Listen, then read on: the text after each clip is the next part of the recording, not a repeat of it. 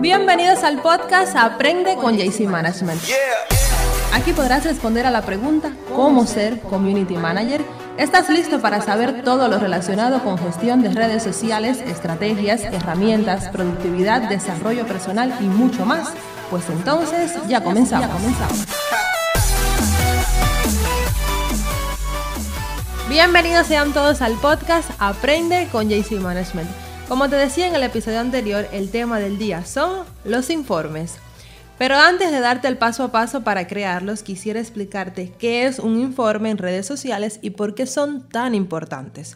Un informe es un documento en el que se explican todas las métricas o KPIs que resumen el funcionamiento de tus perfiles en el periodo de tiempo que tú determines.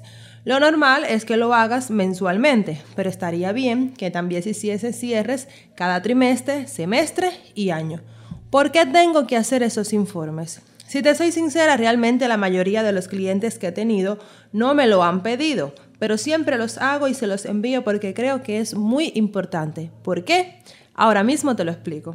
Un informe da valor a tu trabajo y te ayuda a saber si lo que haces está funcionando. Un informe permite al cliente ver la evolución de sus cuentas en redes sociales.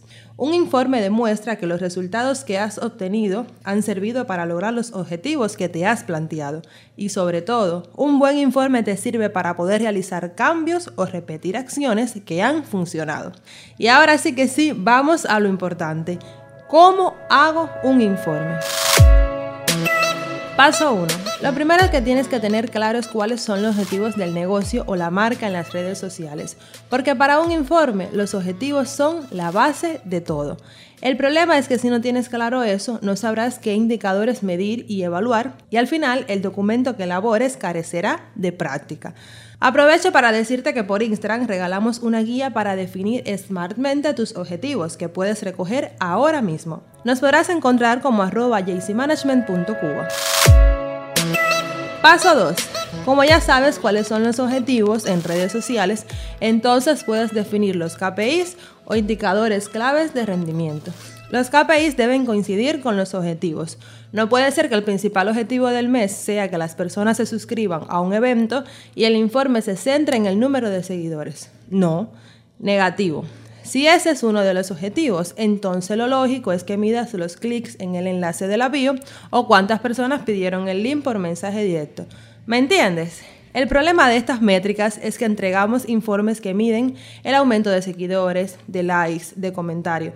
Digo entregamos porque yo también lo he hecho. Y en realidad lo que deberíamos hacer es medir y evaluar según los objetivos. Paso 3. Analiza todo lo planteado. De nada sirve tener muchos números en el informe y que esos números no digan nada de nada. Lo que tienes que hacer es buscar una explicación al comportamiento de esos KPIs que mediste en el paso 2. Sigamos con el ejemplo de suscripción al evento. Supongamos que el objetivo era lograr 100 suscripciones semanales al evento Aprende con JC Management.